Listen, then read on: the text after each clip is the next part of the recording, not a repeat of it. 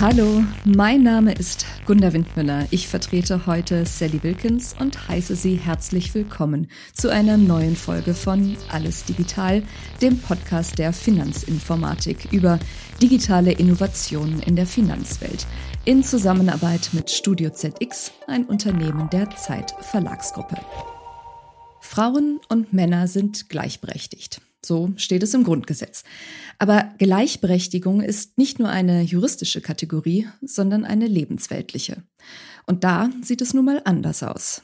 Studien zeigen, dass Frauen zum Beispiel stärker von finanziellen Fehlentscheidungen sowie von automatisiertem Bias betroffen sind und so deutlich geringere Kreditlimits als Männer erhalten. Zugleich werden die meisten Finanzprodukte von Männern für Männer gemacht mit ein Grund für dieses Ungleichgewicht. Der weibliche Blickwinkel und die daraus abgeleiteten Bedürfnisse müssen also besser berücksichtigt werden. Und deshalb möchte ich heute mal über diese unterschiedlichen Bedürfnisse sprechen und vor allem wissen, welche konkreten Schritte sich daraus ableiten lassen. Ich habe zwei Gäste, auf deren Antworten ich sehr gespannt bin und begrüße jetzt sehr herzlich Caroline Knob und Sabine Holtmeier.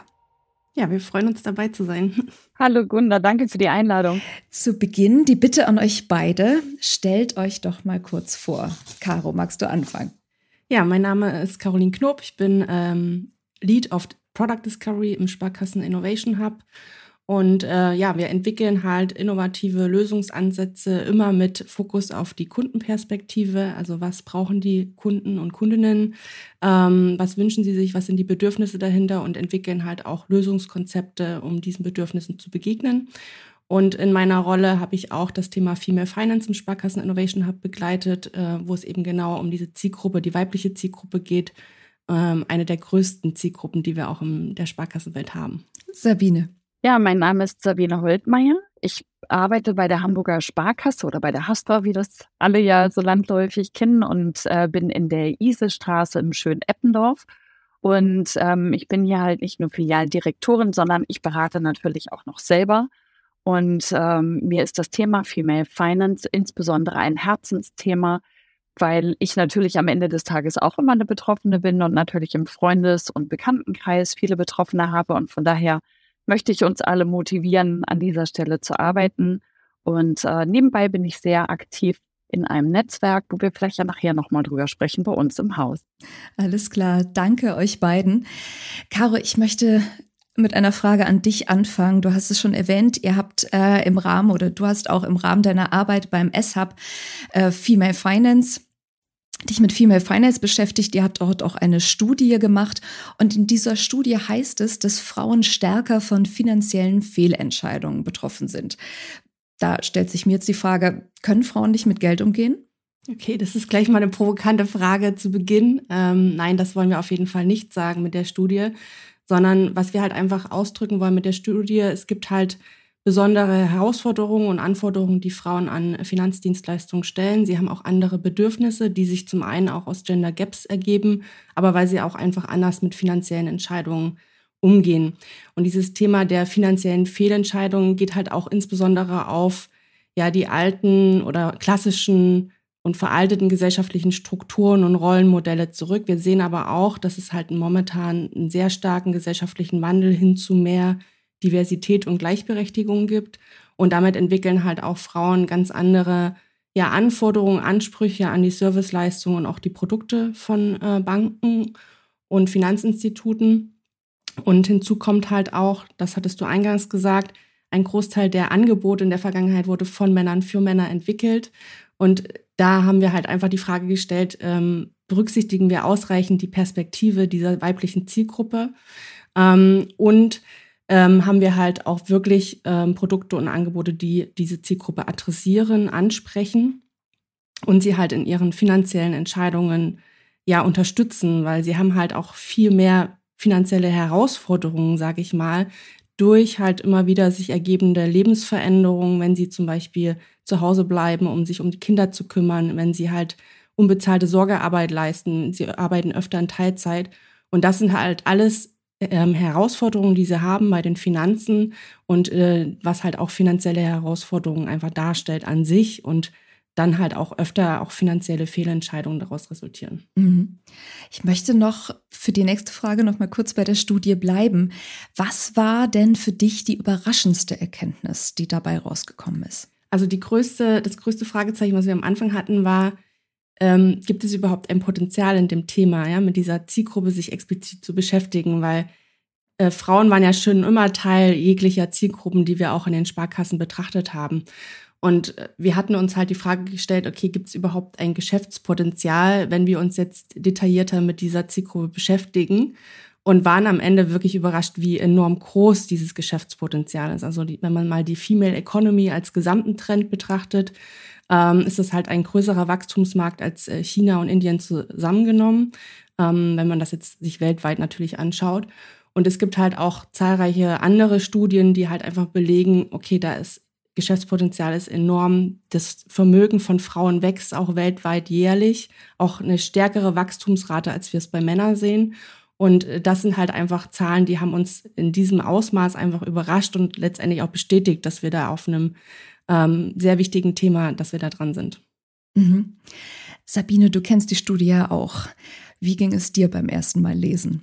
Ähm, ich bin ja als Praktikerin dann zu dieser Studie gestoßen, weil man einfach nochmal hören wollte, wie es denn so im, im äh, wahren Leben dann sozusagen vor Ort in der äh, Bank ist.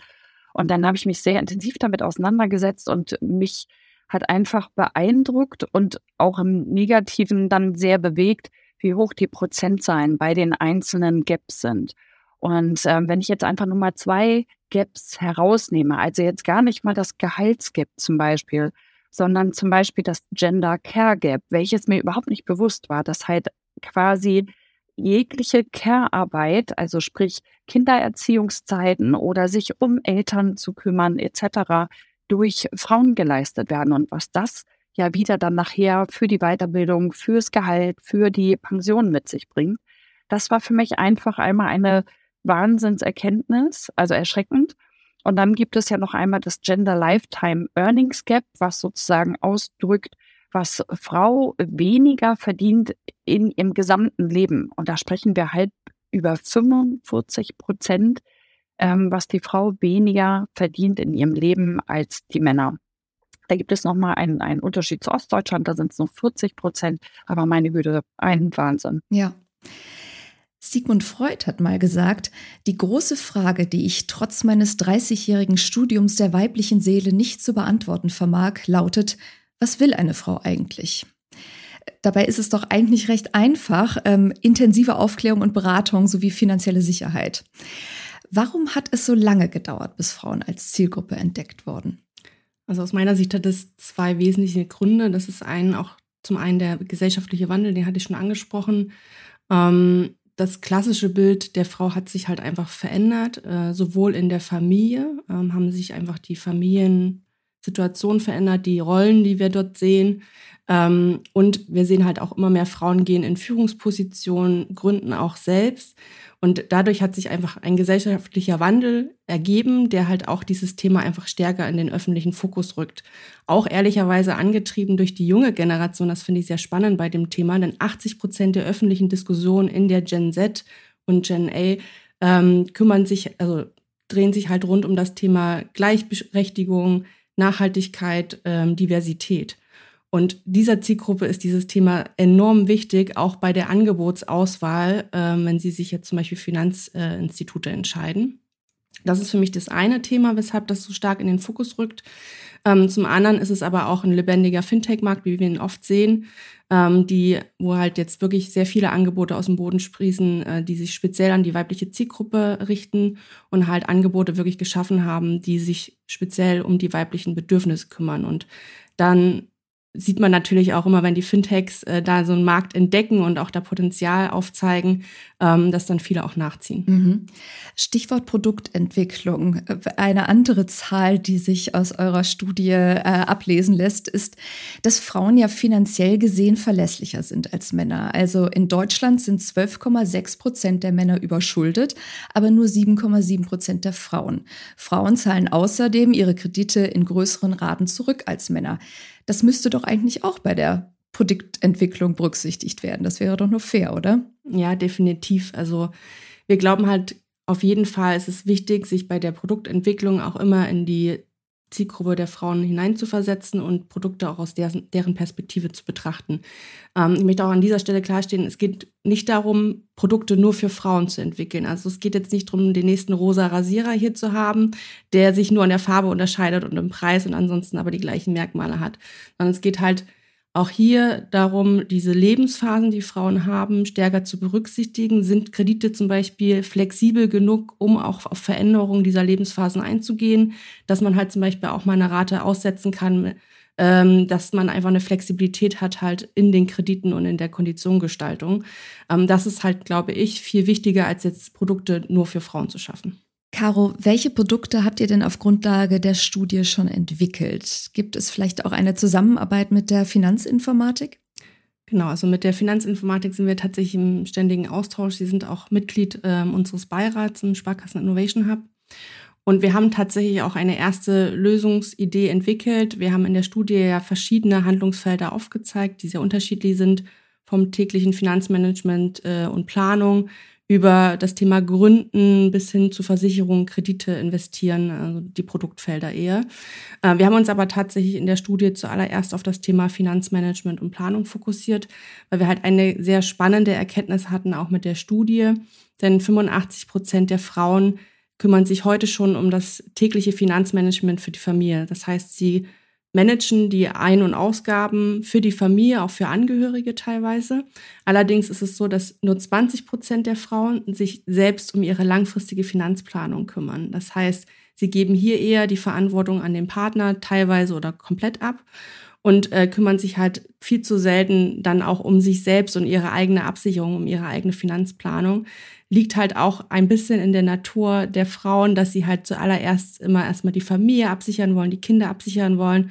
Und hier wollen wir natürlich auch ansetzen, dass es auch wirklich okay ist, sich um sich selbst zu kümmern, um die eigene Finanzplanung, weil sie sind halt insbesondere betroffen vom Thema ähm, Altersarmut, äh, dass sie halt ein großes Gender Gap haben im, ähm, in der Rente. Und äh, da wollen wir ansetzen äh, mit unserer Lösung. Ähm, wir wollen ihnen eben erstmal das Gefühl von Kontrolle und Sicherheit über die aktuellen Finanzen geben, weil erst wenn das da ist, sind sie auch bereit, sozusagen äh, sich um langfristige Finanzplanung zu kümmern. Und dann wollen wir sie eben in der Finanzplanung unterstützen mit ganz viel Finanzwissen, was wir ihnen auch mitgeben, ihnen die Sicherheit geben und dadurch auch Stress reduzieren, indem wir halt auch das Finanzwissen eher in kleinere Häppchen zerteilen, sage ich mal, die gut konsumierbar sind, die ähm, auch auf die Lebensphasen eingehen, weil das ist ihnen halt besonders wichtig. Ähm, Fachjargon und Bankfachlichkeit eher vermeiden, sondern eher wirklich lebensbezogen Tipps und Hinweise zu geben ähm, und weniger auf Rendite zu gehen, sondern mehr auf diesen Austausch, auf den Dialog zu setzen. Mhm. Jetzt ist schon mehrmals das Stichwort Gap gefallen. Es gibt ja leider sehr, sehr viele Gaps, unter anderem auch den Financial Services Gap. Mag eine von euch mal erläutern, was dahinter steckt? Genau, also aus unserer Sicht ähm, ist es halt leider so, dass die Produkte per se nicht genderneutral sind. Das heißt, sie ignorieren die Tatsache, dass Frauen anders mit finanziellen Entscheidungen umgehen. Das betrifft auch nicht alles, sondern es ist natürlich, wir haben ein paar spezielle Bedürfnisse ableiten können aus der Studie ähm, und die sollten halt stärker berücksichtigt werden. Und ich hatte das halt am Anfang gesagt, in der Vergangenheit, es ist halt eine männerdominierte Branche, die Finanzdienstleistungsbranche. Es werden halt leider zu oft die Produkte von Männern für Männer entwickelt, ohne diese Zielgruppe zu berücksichtigen. Und daraus leitet sich eben genau dieses Financial Services Gender Gap ab. Ähm, und was wir halt auch ganz spannend finden, das ist in der Studie noch nicht mal thematisiert gewesen, aber wir sehen, dass auch in der digitalen Welt sich das nächste Gender Gap ergibt.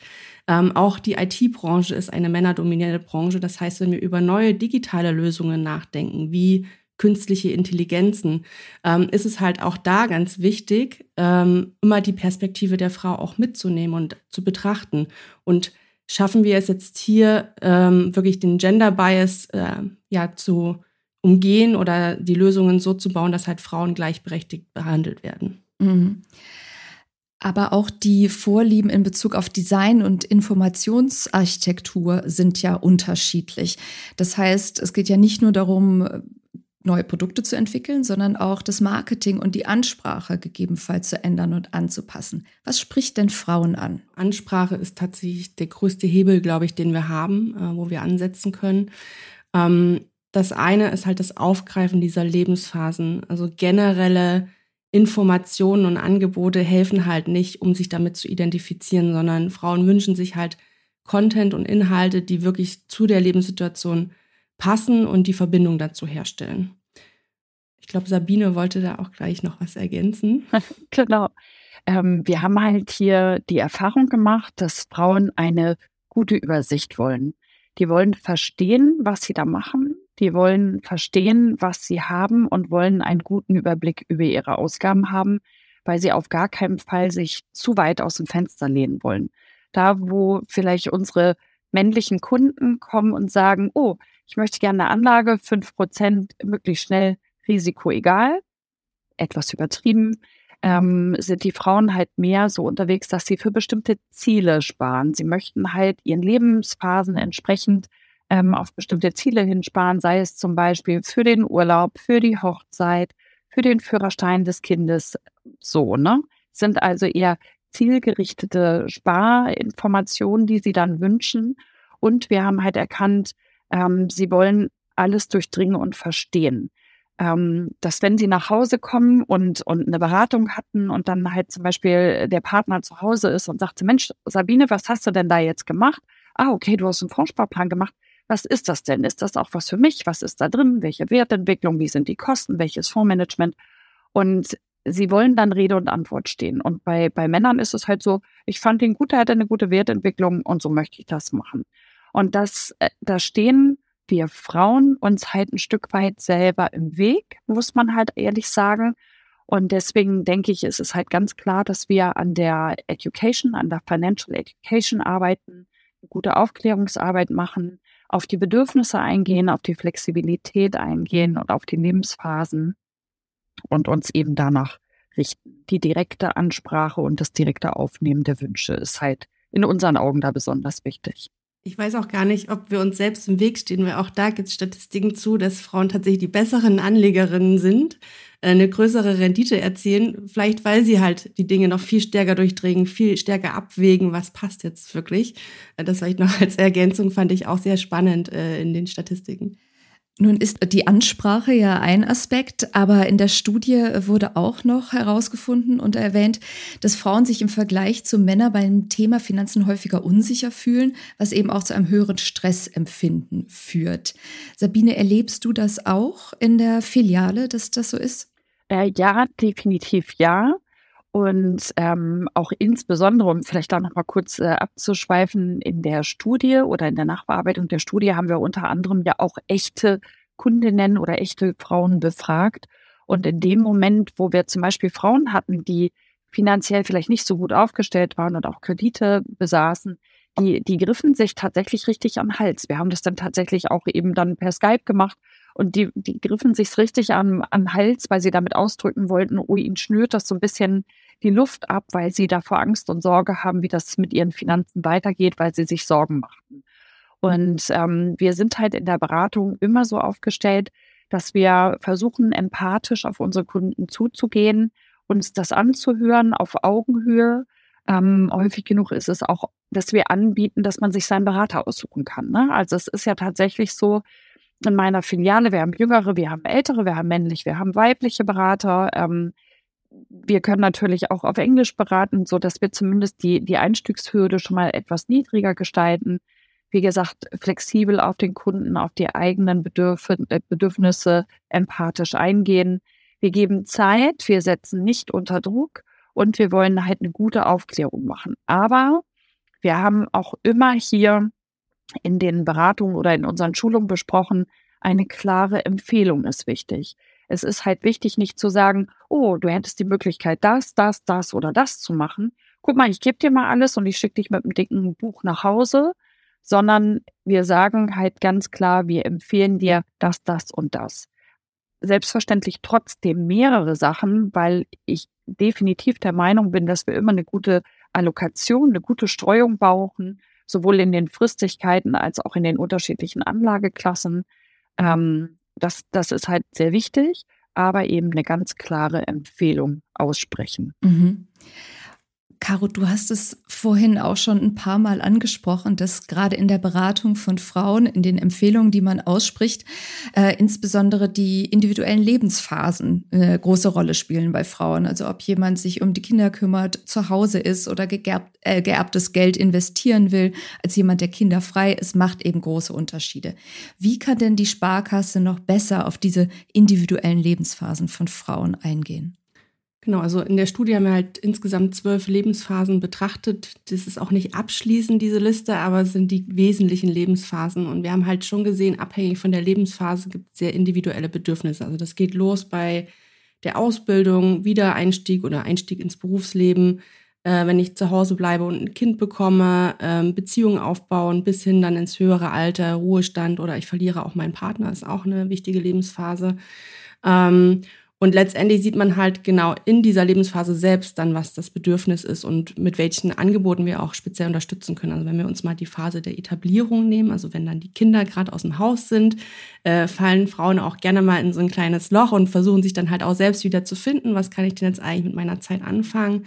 Sie hinterfragen dann natürlich auch sehr stark, äh, ziehen eine Zwischenbilanz und da gilt es dann halt wirklich, ähm, ja auch nochmal über die Altersvorsorge zu sprechen, ähm, Existenzrisiken abzusichern, Altersvorsorge zu optimieren und letztendlich auch nochmal zu gucken, wo können wir noch Vermögen aufbauen.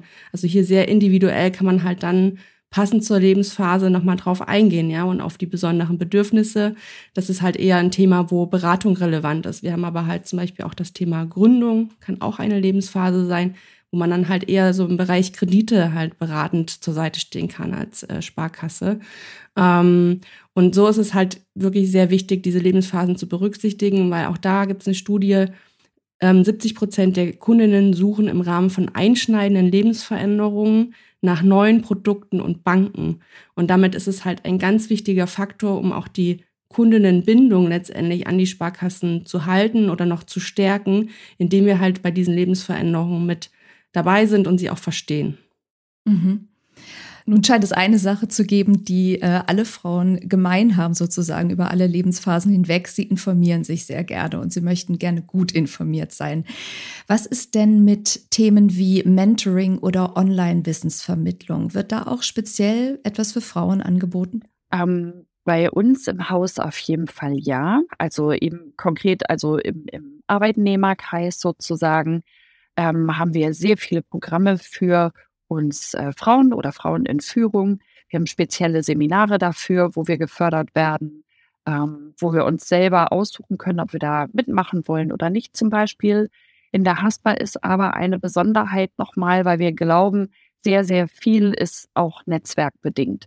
Ähm, man sagt ja immer, Hans zieht Hänschen nach. Das soll ja immer heißen, ist da eine Führungskraft, sucht sich häufig eine Führungskraft, die ihr ähnelt. So, von daher ziehen ja häufig Männer dann wiederum männliche äh, Kollegen nach. Und ähm, wir denken halt, dass Netzwerk sehr, sehr wichtig ist. Und dafür gibt es halt ein Netzwerk in der Haspa, was aus uns selber herausgegründet wurde, wo wir ganz tolle Frauen, aber auch Männer haben. Das ist uns ganz wichtig. Wir sind halt mal als Frauennetzwerk gegründet worden und sind aber ein Netzwerk für Gleichstellung und Diversität. Und das hilft uns wirklich sehr. Das ist großartig, weil man kennt in jeder Abteilung, in jedem Bereich mal jemanden, wo man einfach mal anrufen kann. Wir haben Workstreams, wo wir halt sagen, oh, was ist denn, wenn ich als Führungskraft in Teilzeit bin oder aus der Elternzeit zurückkomme? Ähm, wie kann ich mich da vernetzen? Wie fände ich ein gutes Pendant? Wie steige ich wieder ein? Etc. zum Beispiel.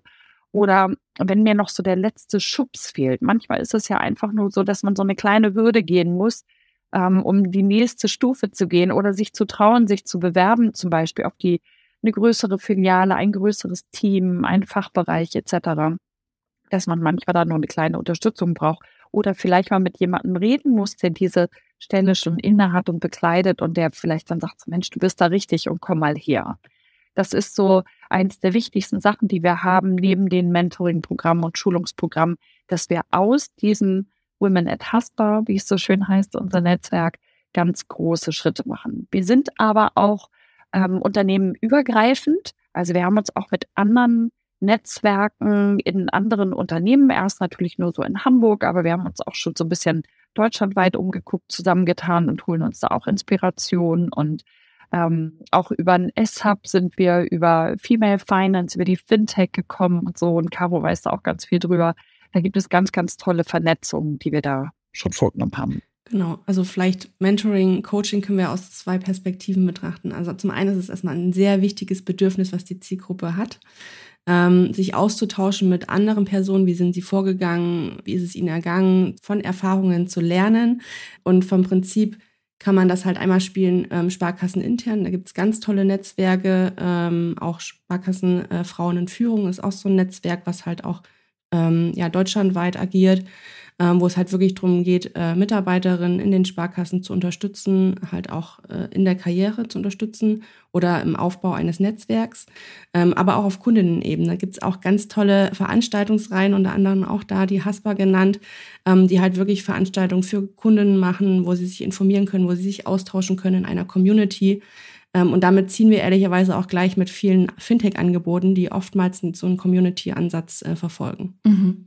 Ein weiterer Aspekt, ich habe es zu Beginn schon mal kurz angesprochen, ist ja auch die sehr männlich dominierte Finanzwelt. Führungskräfte im Finanzsektor sind zu 75 Prozent männlich. Weibliche Vorstandsvorsitzende bei Finanzinstituten gibt es weltweit gerade einmal 6 Prozent. In Deutschland sind es sogar nur 5,1 Prozent. Diese Zahlen kann man sich ja wirklich mal äh, im, im Kopf zergehen lassen sozusagen. Und wenn Frauen Führungspositionen haben, arbeiten sie vornehmlich im Marketing, Personal oder eben im Backoffice. Aber trotz ihres überproportionalen Anteils sind auch in diesen Bereichen mehr Männer als Frauen in Führungspositionen. Was tut die Sparkasse für mehr Gleichstellung in den Führungsetagen? Die Frage geht an euch beide. Ich würde mal starten und würde aber tatsächlich gerade einmal sagen, ich habe gerade gestern gelesen, dass in diesem Jahr so viele weibliche neue DAX-Vorständinnen berufen wurden wie noch nie. Also das einmal vorab, es tut sich halt viel an der Stelle. Ne? Ähm, ich weiß bei uns im Haus, wir sind da sehr offen. Wir wollen auch gerne mehr Frauen in die Führungsetagen haben. Ähm, keine Frau möchte ja an der Stelle eine Quote, aber ich glaube, es ist schon gut, dass es immer im Kopf ist, dass man die Möglichkeit hat. Und bei uns äh, gibt es da keine Barriere. Das würde ich tatsächlich wirklich ausschließen. Ähm, ich glaube, manchmal trauen sich Frauen auch nicht. Und dafür ist eben wiederum ein Netzwerk sehr gut, wo man dann einfach mal einen kleinen Schubs gibt und auch ruhig mal sagt, guck mal, trau dich mal, mach es mal.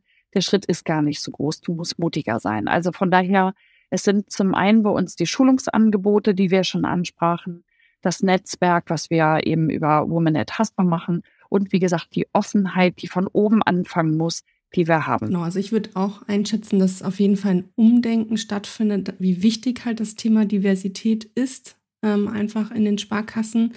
Und ähm, es gibt halt wirklich schon sehr viele auch Initiativen in der Sparkassenfinanzgruppe, in einzelnen Häusern oder auch zentral, ähm, Sparkassenfrauenführung hatte ich genannt ähm, oder auch sie ist Sparkasse als Initiative, die da wirklich auch anfangen, äh, Dinge zu bewegen, das anzugehen, das präsent zu machen. Und ich finde, das ist ein ganz wichtiger Aspekt. Ähm, nichtsdestotrotz, wir haben auf jeden Fall noch einen langen Weg vor uns. Ähm, ich glaube, auch da gibt es eine Statistik. Wenn wir im gleichen Tempo weitermachen wie bisher, erreichen wir in 80 Jahren erst äh, Geschlechterparität. Das heißt, es gilt, diesen Prozess einfach noch zu beschleunigen, noch stärker darüber zu sprechen, das öfter ins Bewusstsein zu rufen, wie wichtig halt einfach dieses Thema ist. Ja, und ich denke, das ist äh, jetzt sehr deutlich geworden, weil wir haben das Thema ja wirklich von vielen Seiten jetzt auch schon beleuchtet. Deswegen, und wir wissen aber zugleich, äh, abschließend können wir das äh, natürlich nicht. Der Weg ist noch weit. Nichtsdestotrotz möchte ich jetzt einen anderen Abschluss finden, und zwar mit einer persönlichen Frage an euch beide. Welchen Finanztipp würdet ihr denn ganz persönlich Frauen ans Herz legen? Das ist eine tolle Frage. Und ähm, ich möchte das gerne so beantworten, dass ich allen Frauen sagen möchte, dass sie einfach mutiger sein sollen. Mutig, ihre Entscheidung zu treffen und mutig ranzugehen und nicht zu überlegen, was sagt mein Partner oder keine Ahnung, meine Eltern nachher dazu, dass ich was gemacht habe. Einfach mal machen. Und wenn es mal äh, vielleicht ein kleines Ruckeln gibt oder eine gewisse Volatilität, Volatilität, ähm, das macht nichts. Das ist alles gut und es gleicht sich aus. Und ähm, einer Veranstaltung, die wir mal gemacht haben, die wir halt für Frauen von, von oder von Kundinnen für Kunden gemacht haben, haben wir immer gesagt, such dir einen Berater oder eine Beraterin, jung oder alt, so dass du für dich ein gutes Bauchgefühl hast, dass du glücklich da bist, dass du zufrieden bist, dass du das Gefühl hast, oh ja, die gefällt mir, die hat vielleicht ähnliche Interessen, wie auch immer. Und das macht ja auch überhaupt nichts, weil man dann sagt so, oh ja, die ist es jetzt nicht und nächstes Mal möchte ich gern woanders hin. Das ist total in Ordnung. Auch für uns Berater ist es wichtig, dass wir eine gute Basis mit unseren Kunden haben. Also von daher geh los, such dir einen Berater, sei da einfach mutig, guck dich um und dann geh die ersten Schritte, informier dich. Und es gibt so viele tolle Podcasts. Wenn man, die Haspa hat einen ganz tollen Kapitalmarkt-Podcast, der ist kurzweilig, der ist interessant, der ist gut erklärt. Da kann man sich mal ein bisschen reinhören. Und es gibt so viele Sachen, auch unsere Partner, die DK oder die Neue Leben, die bauen da gerade ganz viel auf, dass man sich einfach ein bisschen reinhören kann. Man braucht ein bisschen Information und man muss sich auseinandersetzen, ja. Aber es gibt schon ganz viel dafür, was man zu Hause machen kann. Und ähm, vielleicht um das nochmal abschließend so zu sagen, ich bin halt wirklich ein großer Freund von Podcasts und wenn ich mit dem Hund gehe oder wenn ich äh, im Garten arbeite oder Haushalt mache, habe ich immer irgendwie einen Podcast auf den Ohren und der, der wechselt auch mal. ist nie der gleiche. Das ist halt mal einer von Frauen für Frauen oder ich höre mir was zum Thema Kunst an oder Aktien, äh, alles. Und es bringt Spaß und es ist kurzweilig und gut aus, äh, aufbereitet. Ja, mein Tipp wäre definitiv drüber sprechen. Ähm, bevor ich mit der Studie angefangen habe, war ich selber schlecht aufgestellt, was meine Finanzen angeht, auch aus den gleichen Gründen unsicher, was mein Finanzwissen angeht, habe dadurch das immer vertagt, verschoben ähm, und was mir halt wirklich geholfen hat, ist zum einen, sich mit dem Thema erstmal auseinanderzusetzen, aber halt auch darüber zu sprechen, mit anderen zu reden, wie waren die Erfahrungen. Und ich war überrascht, weil den meisten geht's halt ähnlich, ne? Und dann kann man sich auch mal zusammen hinsetzen und überlegen, okay, was macht denn irgendwie Sinn oder sich auch austauschen, wo kriege ich gute Informationen her. Von daher wäre mein absoluter Tipp, erstmal anfangen, auch darüber zu sprechen im Freundeskreis, mit der Familie ähm, oder halt auch mit dem Berater äh, bei der Bank. Mhm. Ganz herzlichen Dank, liebe Sabine Holtmeier, liebe Caro Knob, dafür, dass ihr eure Einschätzungen und Einblicke heute mit uns geteilt habt. Schön, dass ihr da wart. Sehr gerne, danke schön. Ja, vielen Dank. Und liebe Zuhörerinnen und Zuhörer, vielleicht sind Sie ja auch so Podcast-Fans wie Sabine Holtmeier. und wenn Ihnen diese Folge gefallen hat und Sie uns nicht sowieso schon abonniert haben, dann tun Sie das doch gerne und sind wieder dabei, wenn es beim nächsten Mal heißt, alles digital. Mein Name ist Gunda Windmüller. Ich danke fürs Zuhören und sage bis bald.